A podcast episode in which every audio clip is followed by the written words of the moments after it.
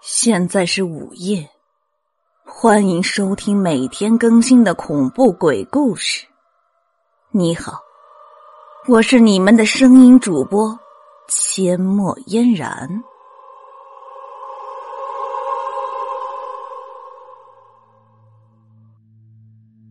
大约十几分钟后，小王将玉佩归回原位，摘掉了手套。接过老板递上的茶水，抿了一口，笑道：“哼，不知老板可否听听鄙人的浅见呢？”买家急忙放下手中的茶杯，盯着小王。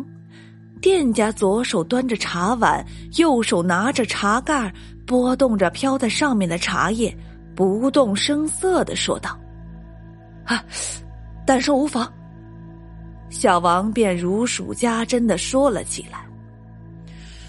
呃，这玉佩嘛，的确和传说中的汉代盘龙玉佩有几分相似，但我认为它只是个高仿品。看着店家不服气的样子和买家泄气的表情，小王继续道：“不过这个盘龙玉佩的确是上等的和田羊脂玉制成的，质地纯，结构细，水头足，油性重。”再者，看其做工也不是一般的基调产品。据我所知，和田玉的雕刻有名的要数苏公、海派宫、扬州宫。我认为它是属于晚清海派宫的，其特点是做工细致，线条流畅，创意独特。最重要的是，他们通常会在玉佩的不明显处留一个暗眼，作为人雕的标志。所以，这玉佩。虽非汉代盘龙玉佩，但的确是一件不可多得的高仿品啊！店主一脸羞面，连声说：“走了眼，走了眼了。”小王对那名买家说：“哎呀，真正的汉代盘龙玉佩啊，恐怕谁也没有见过。”听说，只要接触那盘龙玉佩的人，都会发生一些离奇的事儿啊！至今还都是个谜啊！所以啊，我说兄弟，您要是仰慕盘龙玉佩的话，我看这个玉佩物有所值，可以满足您收藏的愿望。那名买家便与店主讨价还价。小王也从中调和出了二人都认可的价格，于是成交。买家果真出手大方，拿出一千元的鉴定费给了小王，又要了一张名片，说声后会有期，便出门坐上大奔，扬长而去。小王心里暗道了一声：“有钱就任性”，便也驱车离开。过了几天。小王接到了一个陌生电话。嗨，王师傅，近日生意可好啊？哈哈哈，呃，听不出我是谁是吧？哎呀，真是贵人多忘事啊！哈哈哈，电话里的声音有几分耳熟，但小王一时无法辨出是谁。经过对方几次明敲暗击的提醒。小王才听出是上次在聚宝阁里购买盘龙玉佩的那个土豪。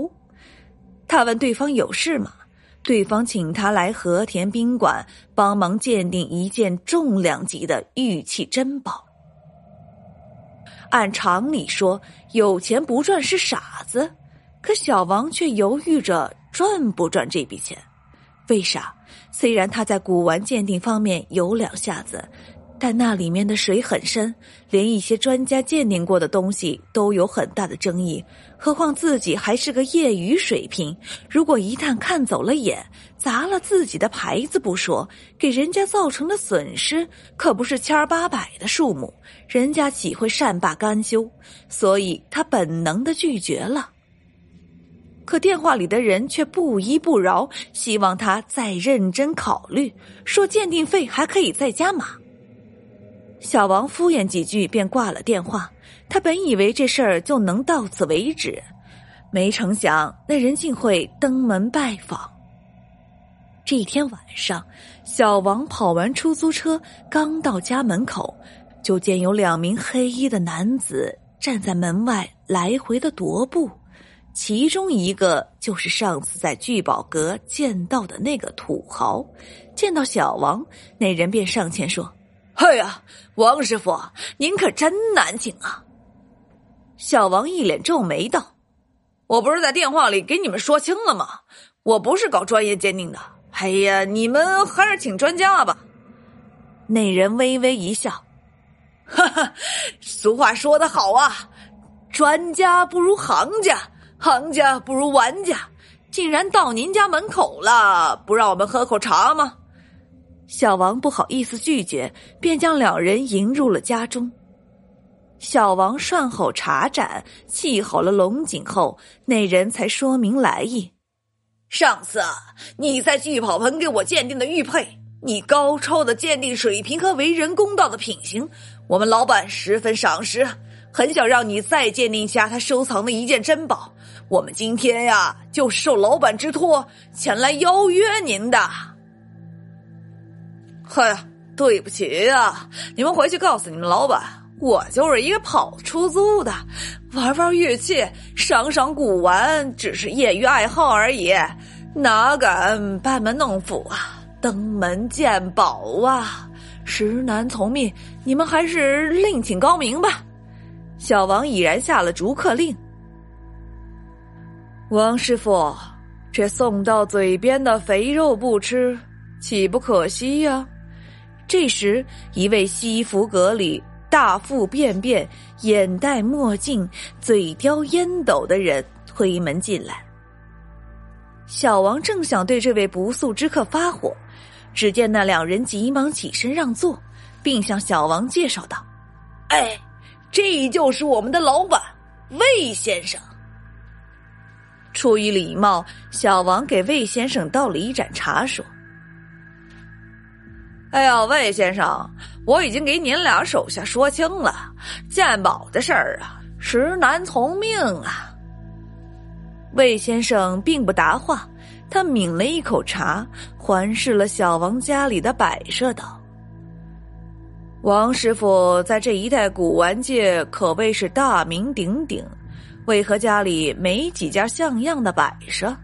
凭你的本事，要是跟上我干，早就让你富甲一方了。小王不以为然的道：“钱财乃身外之物，富贵是过眼云烟，我就喜欢这粗茶淡饭、闲云野鹤的日子。